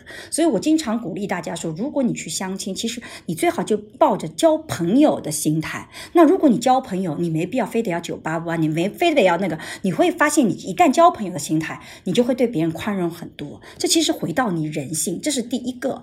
第二个，其实月亮反复在讲效率很高。其实你会发现，我们这些女性、男性九八五出生的，你不是没有谈过恋爱，你是谈恋爱的失败率很高。就你如果比较谈恋爱的次数，其实你不比别人少的。你只是失败率更高，甚至你恋爱走了两三年，你的失败率都会比别人高，因为你会追求效率。我最近做好多年轻个案，都是那个互联，尤其互联网公司。如果我们的听众里有互联网公司的，一定要注意，因为他在感情生活里，他连办婚礼都在追求效率。他觉得你的婚礼公司，我已经提前告诉你了，要做到哪些，我清单都列给你，你到我这边来，你一二三四你没有做到，你这个效率很低。然后他这个男朋友或女朋友就崩溃。溃了，这是我们两个这么愉悦的去选的一个过程。然后你一定要追求效率，追求效率很多时候对感情是非常有杀伤力的，因为效率会追求最优路线和最准确的路线。而我在爱情课里讲，损害爱的最重要的一个最常见的一个因素，就是你希望对方做正确的事情，你只要脑海里想着让他做你认为的正确的事情，这感情一定会被你杀掉的。百分之百的失败，而且是只要你遇到那个人还不错，他还有条件离开你，一定会离开你，除非他真的没有条件，或者他真的老好人，然后他真的跟你好多年有那个成本，否则他那个的。所以你会发现，我们追求效率，月亮口口跟说我们这边这个平台提供更高的效率，但你在感情里，你叫效率，把这个效率放到感情里，你你为什么要去谈份感情要强调效率呢？难道爱情不是享受的吗？快一点，那快的目标是什么呢？你本来是可以十八个月以后才厌倦的，你一讲究效率，那不就六个月就厌倦了吗？你为什么要要这个效率呢？我们所谓的效率是指什么呢？我快速的和一个人匹配就是最匹配的吗？难道那个慢慢来不是也是感情里面很重要的吗？有的时候不是欲速而不达吗？就像搞教育也好。教育他急不了，他得慢慢来。感情也是啊，他一下就烧没了，他下面怎么办呢？你要走，你目标不还是要走一辈子吗？你也不说跟他走几年就，如果我们心态都很好，我们就喜欢干柴烈火似的，烧个几年换一个，像萧亚轩这样根本不在乎结婚，我就是烧一阵子，我觉得这个也很好的。所以呢，如果你这样，你就新旧脚本不要混杂，你就要那种高效率的，看到这个人很爽上床，然后啊十几个月啊特别快乐，然后后面烧没了换一个，我觉得这就是我的人生也可以。你的目的又是要走一辈子的，那么漫长的人生，你在感情里追求这些效率，不觉得这个？逻辑底层逻辑很奇怪嘛，所以我整个爱情课，我那社会学思维爱情课，其实我反复给大家理的就是，你现在的底层逻辑全是矛盾的，因为社会的变迁，它有缘分婚姻，有爱情婚姻，有过去的符合角色的这个爱情模式，跟你符合自我发展的角色，这两个脚本共存，所以我们今天大部分人脑海里面，你的爱情脚本非常混乱，你底层逻辑都是矛盾的。对我这里可能要稍微。纠正一下沈老师这个效率啊，我刚才说的是成功率最高，不是效率最高。就是您指的效率是快，我是三天跟他在一起，还是五天跟他在一起？我你这个是快速的做一件事情，但我的逻辑是做一件正确的事情。就我找到这个正确的人的概率很高，而不是您说的我很快的找到这个人。但是我其实更希望我能更快的找到这个人，这就是我要把。时间花在美好的事情上面去啊！我为什么要在这个相亲市场里花三年的时间去寻找这个真爱呢？我如果三天就能找到他，不好吗？我余生都和他在一起，不开心吗？其实我们是让你呢。更快的去做到正确的事情，所以我又反问：难道九八五这些人就是正确的人吗？我觉得大概率，我我的对象是我朋友的朋友的这个概率 高很多。我觉得这个标签我是从头到尾都坚持要打的。为什么我要找我的朋友就没有再给社会做贡献了？就沈老师经常说社会学不做价值判断，您一直在做这个价值判断，对我们是不是有点不公平？为什么我作为一个九八五的学生，我找了一个九八五的校友，就对社会没有做贡献了呢？我一定要强调，作为个体，你是可以做任何的选择的。就我只要长得一米七五以上的，我一定要那。作为个体可以，但作为机构不可以。我刚刚讲了这个两部分要分开来。你实际上在做的时候，是不是那些非九八五的，就是 run 的那些人呢？他就是不能跟你匹配的。但我们在研究里又得不出这个结论来。所以我要讲的是说，你个人会有一些根据你的个人经历啊，有一些特别那个，但他在普遍意义上，他不是这样子的。所以恰恰是，如果我们有社会责任感，我们在个体和成为商业行为的时候，你是要做区分的。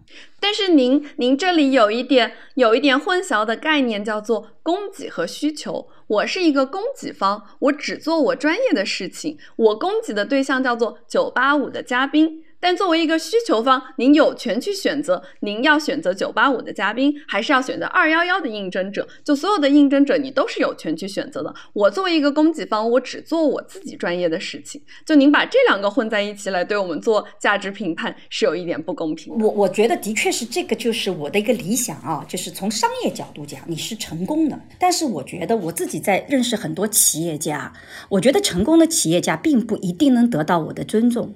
但有些企业家，他真的能得到我的尊重。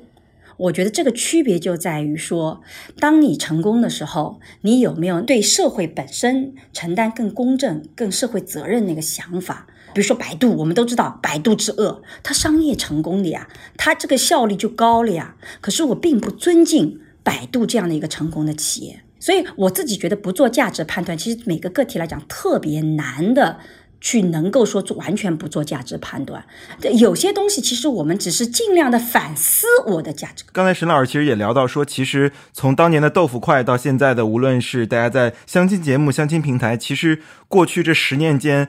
相亲话题是我们社会中可能是最高频呃十个关键词之一了。那无论是大家都熟悉的《非诚勿扰》，到后来什么新相亲大会，包括真爱网、世纪佳缘，包括到现在我们今天之所以大家来讨论这个问题，就是大家都有不同的体悟和经验，包括自己不同的视角出发。我觉得这样的讨论是非常有益的，因为每个人看到不同的视角，它其实共同呈现出来的其实是社会的现实。我个人看到的一个一个维度是。可能在十年前，当媒体还处于黄金时代的时候，人们喜欢做一个讨论，就是说，好像在婚恋市场上有一个呃性别的维度，就是说人们对于女性的审视可能来自于说，呃，除了刚才月亮提到说，哎，这个年龄，那其实十年前有更经典的一个讨论，就是说那些真正优秀独立的女性找不到伴侣，对吧？大家还记得这个好像大家已经感觉到有些陌生的经典讨论，当时可能十年前，无论南方周末所有这些媒体上都在进行这样说：A 女，你作为女性来说，越优秀、越独立、学历越高，可能你越关注自自己的感受，越。越追求自己的事业，越难以找到匹配的男性。也就是说，可能最终所谓的三高不好嫁人，然后所谓好像是 A 女只能去找 D 男，这是当年很经典的一个讨论。那随着这个相亲图景的变迁，这些年又有比如说哎呀哇哇这样的教主，然后去教导大家说，哎，你如何在婚恋市场中通过这个博弈论也好，通过这个最佳性价比去平衡找到自己的这个这个归宿。那我个人。的一个感受是，是不是好像这十年来，就是沈老师刚才提了一个不变，就是说好像没有看到太大的变化。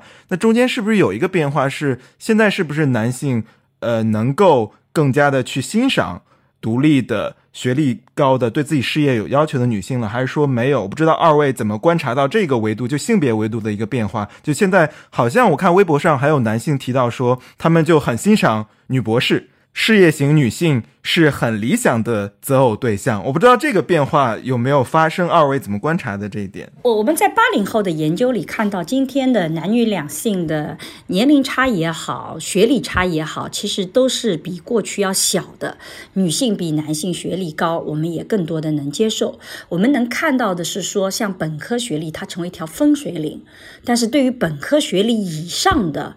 这种学校的分野，在我们以前的数据里，我们没有看到过这种的分水岭的出现。那我自己在做研究的时候，我就觉得有一个特别有意思的，不是说它一直没有改变，它也有改变。比如说，在十几年以前，那个豆腐块的征婚启事里，我们对男性常常有个要求，说他老实。但你会发现。现在没有这个说法，就大家都不愿意给自己身上贴标签，说老实。你会发现以前啊，因为大家工作相对都稳定，因为刚刚计划经济过来，然后呢，我其实对你的这个事业发展，它是受到很多其他因素的影响的。所以你如果要出轨，一般就是你人品不好，你才会出轨。所以我要维持我婚姻的稳定性，你的老实是很重要的。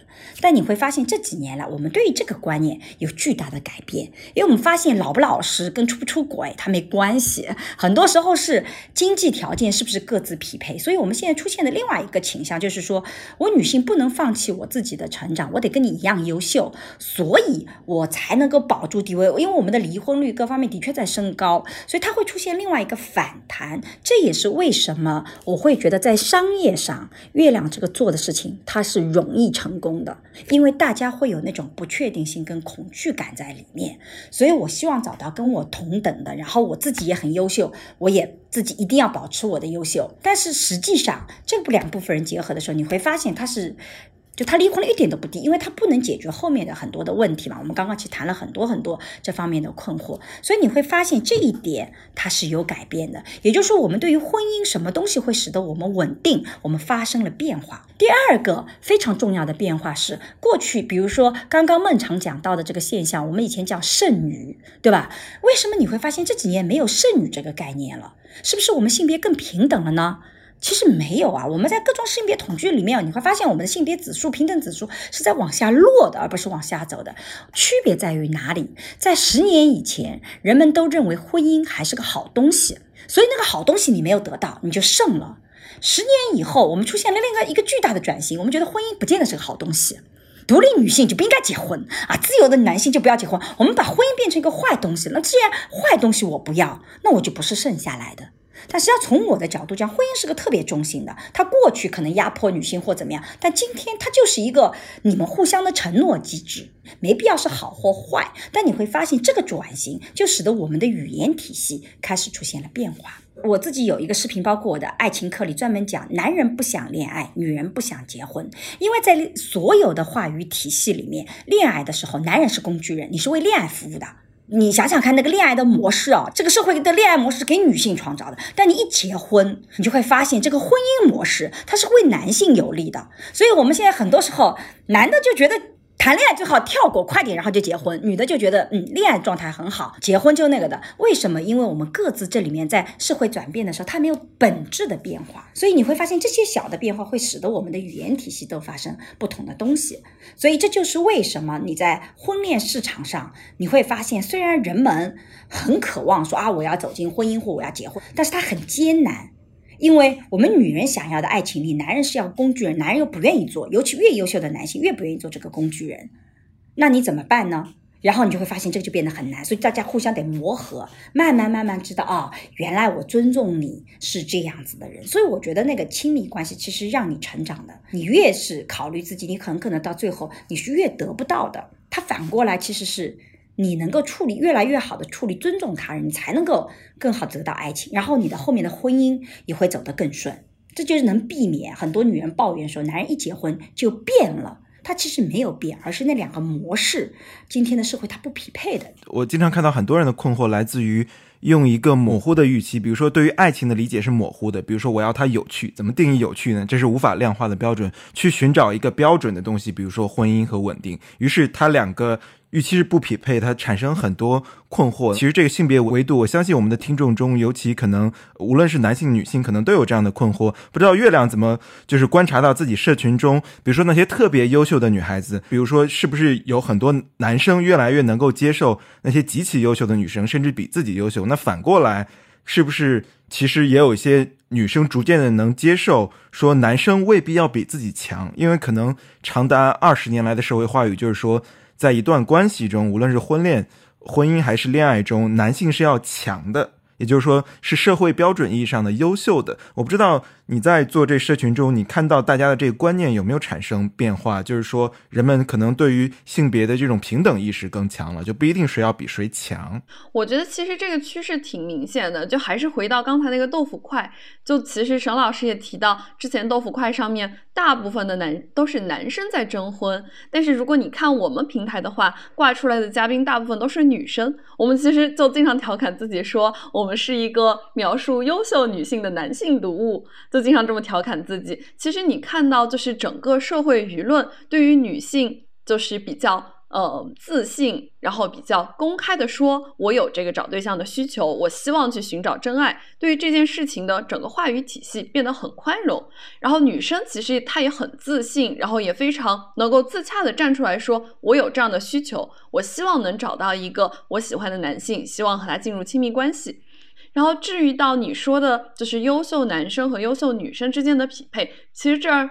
我们自己的理解稍微有一点点的差异，为什么呢？因为这个优秀的定义对于男生来说特别苛刻，因为以往的一个惯例，可能过去那么几百年，对于男生来说都是你要事业有成，你被定义为优秀；那女生可能是你勤俭持家，你被定义为优秀。但现在就女生她的身份除了勤俭持家之外，她也可以事业有成。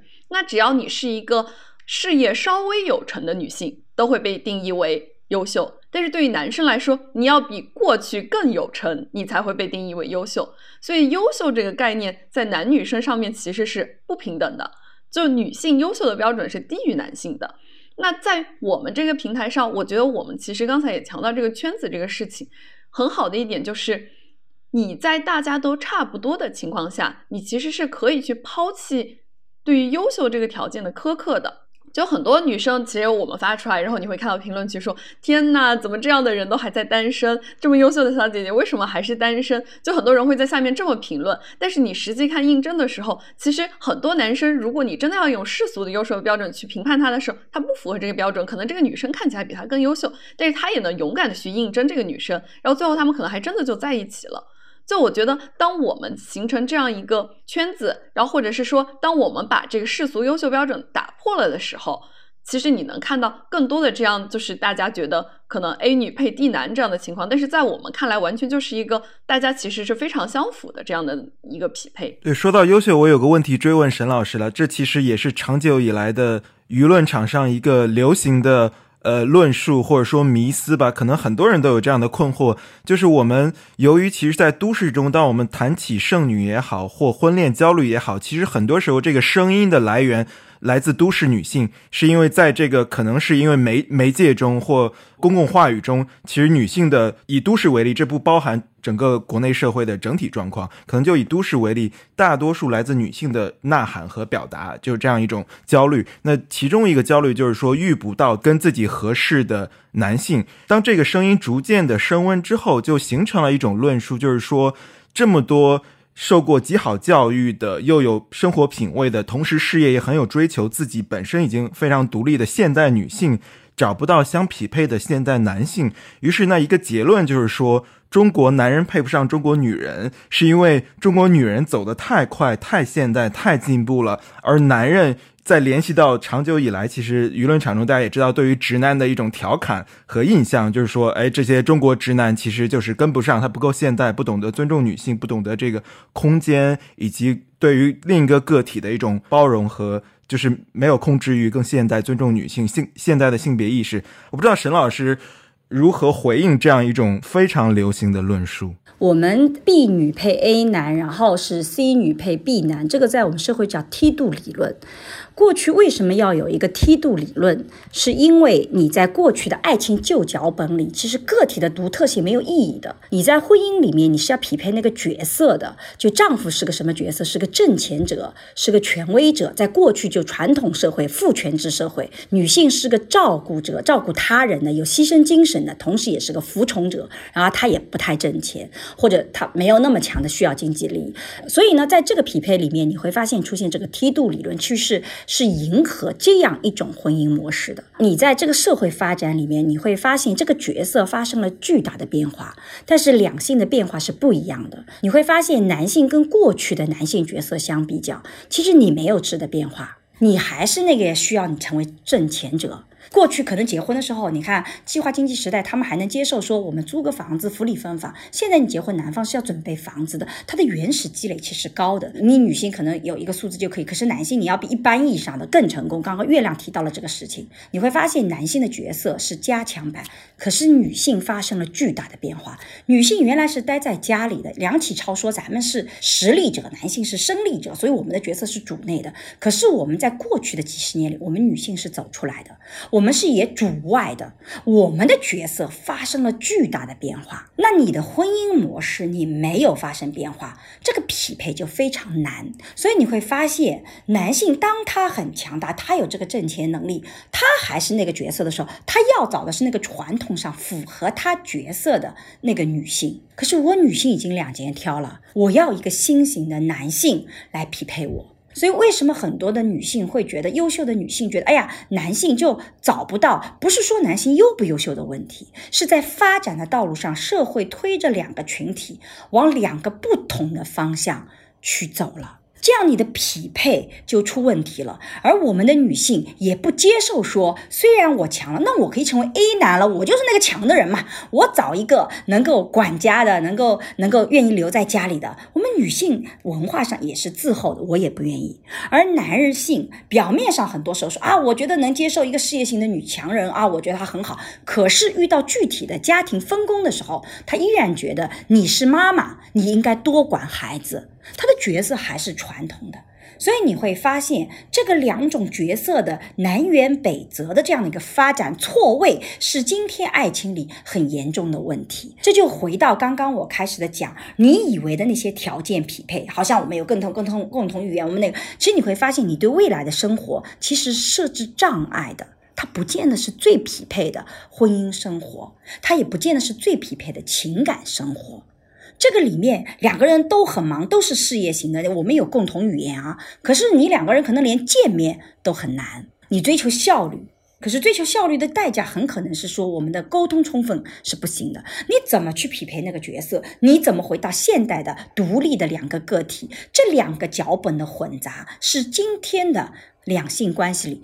最大的问题，这也回答了孟尝你刚刚提出来的。你会发现啊，为什么出现这个，就是这个脸南辕北辙。所以我自己现在做爱情，课的目的是希望大家能意识到你脑海那个脚本。我并不说你非得做新女性啊，一定要独立自主，我一定就不结婚。我也不说你一定要做传统女性，我就一定是做相夫教子的。而是你的标准，你不要双标，你不要自己是一个爱情的旧脚本，然后你又要求这个女性既要独立自主，我带出去有面。面子但回到家里，你还得做妈妈的这个角色。你这个很双标呀，对吧？你女性也不要双标，说我既要求你要尊重我独立自主啊，我是个独立女性，我有挣钱的权利，但是呢，我一定要求你，你的事业必须要比我多啊，你得来养我，你这也是双标的。所以我特别希望帮大家理一理，你别双标，你甚至奇奇怪怪的要求你都可以提，但你一旦双标，一旦自相矛盾，你自己的生活会一塌糊涂。我要帮助你的自己的生活，我并不是告诉你什么是正确的，我只是来帮助你不要。要双标，不要自相矛盾。我觉得最好的爱情就是我们两个在一起，一起努力挣钱，对吧？然后挣的钱足够的，让保姆来做我们都不愿意做的活。这是我跟我先生讲，我觉得我不爱做家务劳动。但如果我换个像我的一个好朋友，他中国人大毕业的，他的理想就是做个全职太太。我看他们的爱情也好的很呐，对吧？两个人也匹配的很好，我们两个都很幸福。丈夫也都觉得哎不错，我们都很享受我们的人生，因为他走的那个脚本跟我走的脚本是两个脚本，但我们各自都不双标。其实就是刚才沈老师说的这个错位，我只是没有能力用这么。这么精准的逻辑表达出来，我说你们有时候你们的这个需求是半只脚跨入了现代女性，也就是说，一边现代女性的要求是说，OK，我是现代的独立的，同时我也希望对方是一个现代的绅士，他有性别意识，他尊重女性，然后他也热爱自己的职业，同时他品味还不错，注重生活情调，有自己的爱好，审美也不错。于是你再用一个。现代的男性的标准去要求另一半，你说我要找一个这样的男性，放眼望去，社会上很少有这样的男性，要么已婚了，要么是 gay。就像沈老师说，可能不是因为中国男人。不行，配不上中国女性，是因为中国男性在被规训和要求的培养模式就不是你的这个要求。你一边在说我要我要审美，我要他有情趣，我要他现代绅士，一边社会告诉这些男性的成长模板和逻辑不是绅士，不是你懂审美，而是说你强就行了。你在社会资源中有置换和提供，做一个提供者，有你有这个能力就能够娶到老婆，就能够走上人生巅峰。于是。男生一边给了一个剧本，于是当他成人进入社会之后，发现一些现代女性要求他实现另一个角色和另一个剧本。那这个两个剧本就其实是在 echo 刚才沈老师说的这个错位，谁不如谁，其实是一个迷思。那我们可能更要看到的是背后结构性的这个错位。所以说我才经常跟我的女性朋友调侃说，我非常欣赏和尊重她们，但说我说你不要做半只脚的独立女性、现代女性，因为。你要独立，就完全的跨过去，完全超越和战胜社会规训给你的那个角色。说啊，我还是要找一个，我再强，我也希望男生比我强一点。我说你这就是半只脚的独立女性吗？呃，那说到这，我其实有最后一个问题，因为今天也聊了特别多，我想可能很多听众朋友长久以来还是会困惑的一个问题，就是说怎么来面对这样的婚恋的焦虑？一个更经典的现实是，大家可能很多人都面对父母的。催婚，我想每个人的婚恋焦虑，除了来自自己的，比如说，哎，我到了一定年龄，比如说刚才各位都提到说，哎，女性到了三十岁可能是一个焦虑的门槛，觉得说，哎，我是不是到了再不结婚就有点晚的年龄了？那可能过了三十五岁会觉得说，哎，生育是一个焦虑。那其实对于男性，我们看到其实。社会上也有很多讨论，说到了三十五岁，你的事业好像没有在这个大的互联网公司达到一个标准，是不是就要被淘汰了，就要裁员？可能也是一种焦虑。也就是说，大家都有来自社会的对于自己的一个焦虑。那同时还有说，如果不结婚，还有来自于父母的一个催婚。我想，可能很多人都深受跟原生家庭的这样一种拉扯，就是说，父母最经常问的就是说，最近怎么样？最近有没有认识？陌生的异性有没有机会？那随着子女年龄的增长，可能这个压力是剧增的。我想，可能很多人都无法摆脱这样一种苦恼。我不知道沈老师有没有什么妙招来解开大家的这个困惑，这个婚恋焦虑，就是大家都想要好高质量的亲密关系、好的爱情、好的伴侣关系，那但是就是眼下就是没有，那该怎么处理和面对、跟自己和解、跟自己的现实生活和解呢？这个我觉得这个问题特别好，所以呢，让我来做个广告，就那个完整的答案，其实是在我的“光之来处”公众号的社会学思维的爱情课啊，社会学的爱情思维课。其实我里面专门讲到了这个逻辑体系。其实我讲了那个怎么处理，但是我觉得今天的时间我来不及讲怎么做，因为其实你所有做都在做自我成长。我讲的每一块差异，其实就涉及到你跟父母之间差异怎么看。我讲的我、你、我们，你也需要去区别。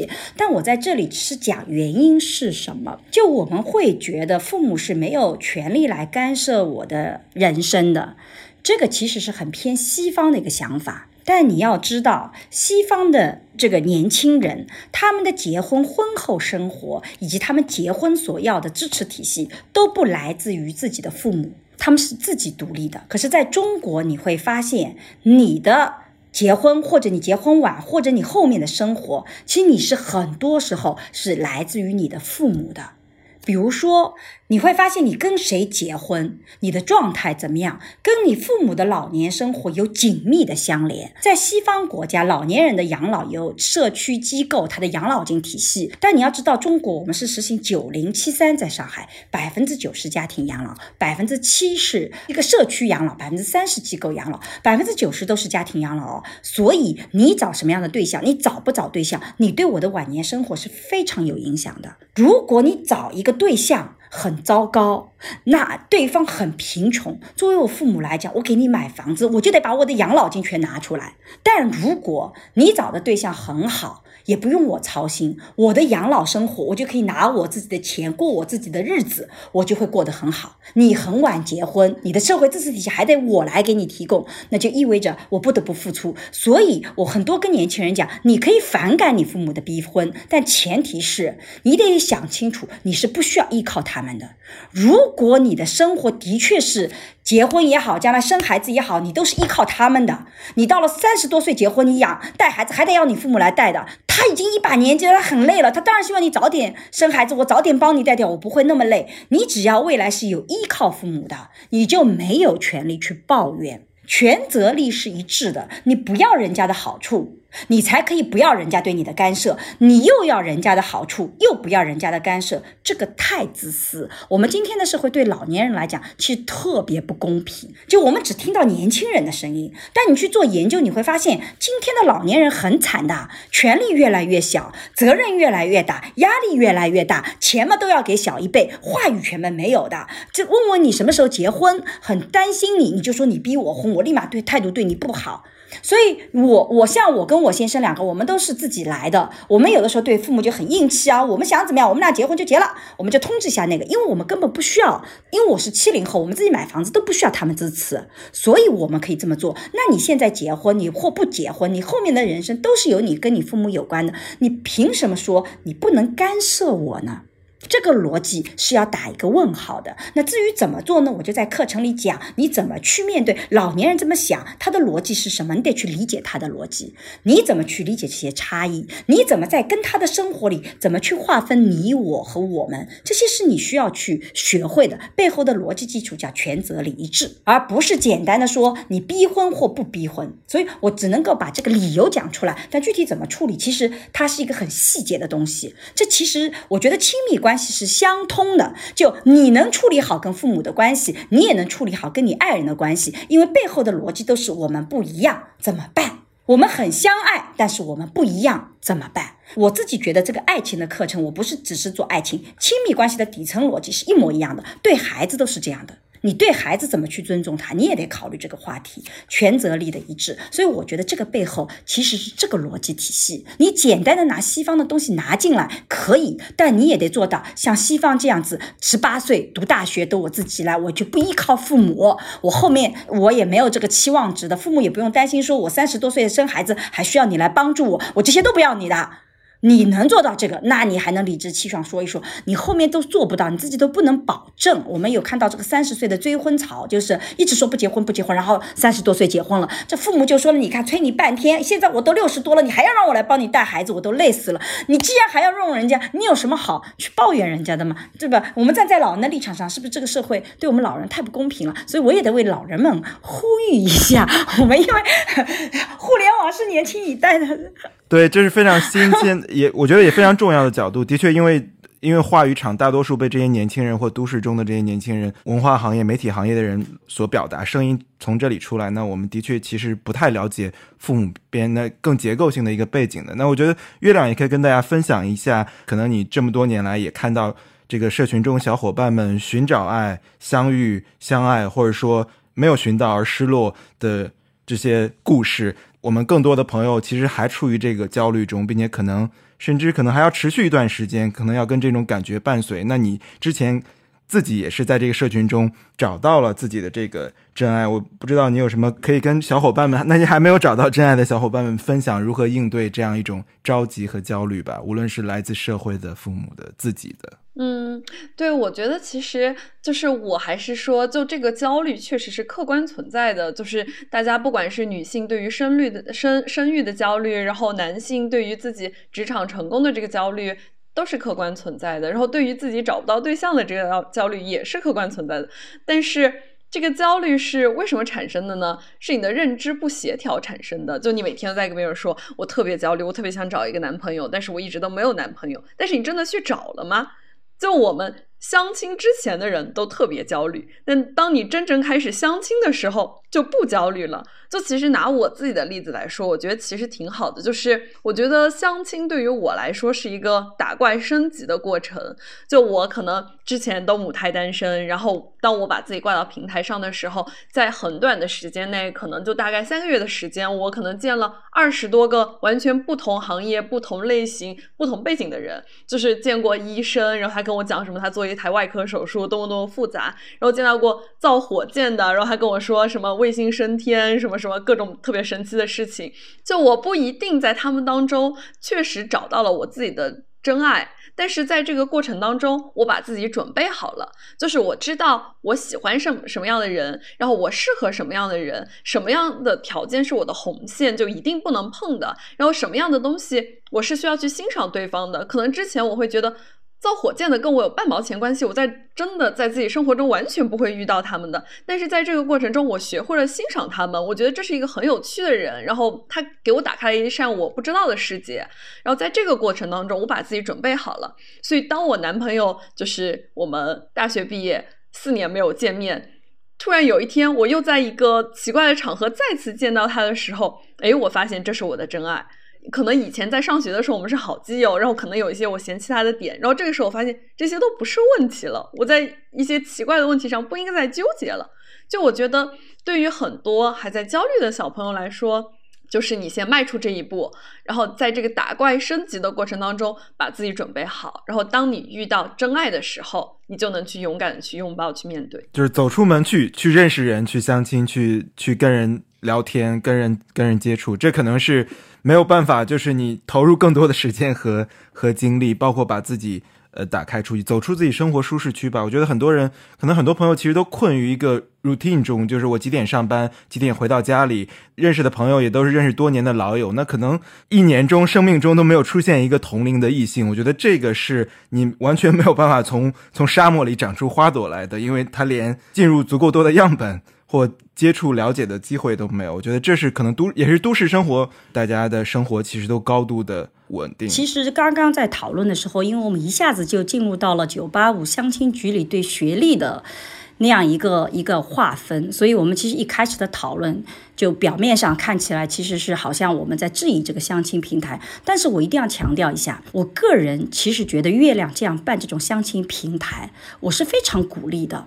就是我自己看到的一个情况是，真的我们要打开自己的世界的圈子，所以我们需要认识更多的人。我觉得任何一个这样的平台提供你去。见这些人，去认识这些人，就像刚刚月亮讲到的，我觉得这个是个特别好的事情。就我虽然知道相亲平台跟爱情之间它有矛盾，但是反过来，我其实鼓励大家去相亲平台打开世界，认识不同的人的。爱情发生的场所，对我觉得这也是爱情发生的这很主要一个场所，没必要排斥。所以我觉得月亮做的事情是件非常好的事情，而且是有意义的事情。我唯一觉得要警惕的就是，当我们做一件好事的时候，当我们更有社会责任感的时候，我们必须要很小心的去符合这个事情本身的发展规律，怎么能够更好的帮到我服务的对象，打开他们对爱情的想象，破除他们的困局。同时，我们也要考虑到，说我这样的行为给社会传递的意义是不是？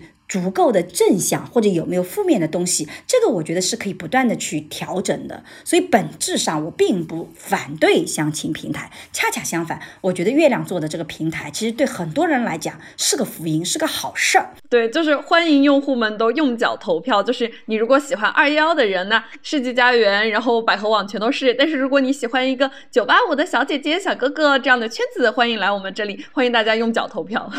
咱们其实从不同角度把相亲。这个议题的像拼图一样拼起来，那可能对于听众来说是一个很好的图景，去全面的理解相亲议题所涉及的不同的面向。那可能我们没有答案，也没有完美的解决方案，告诉大家通往坦途的路径。它只有不断的探讨、反思以及交流。所以说，我想希望它能够，如果其中有一两句话，有一两个议题能够解开大家的一个迷惑，或者说。抚慰大家的一些困惑和纠结，那其实就挺好的。我也希望，可能之后再有无数的相亲的议题登上热搜的时候，我们今天的这个讨论仍然是非常有益的、非常重要的补充，让大家能够去看清这个途径。也欢迎大家关注沈一斐的播客，我跟我先生也一直在聊些从法律和社会学的视角去聊很多的问题。好，一定一定一定，谢谢谢谢。I wanna do is find a way back into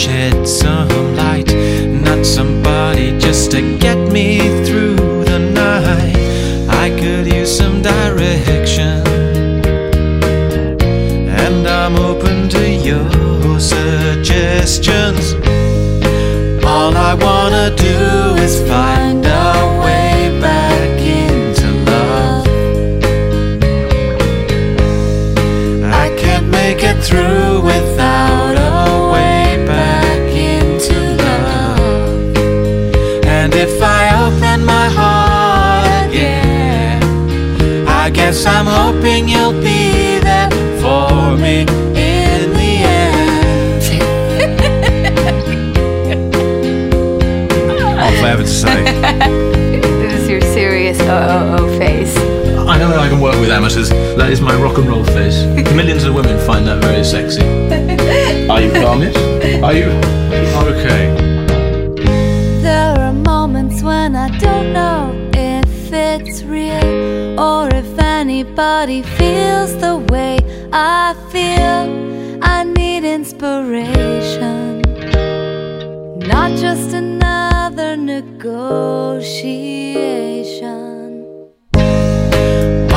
wanna do is find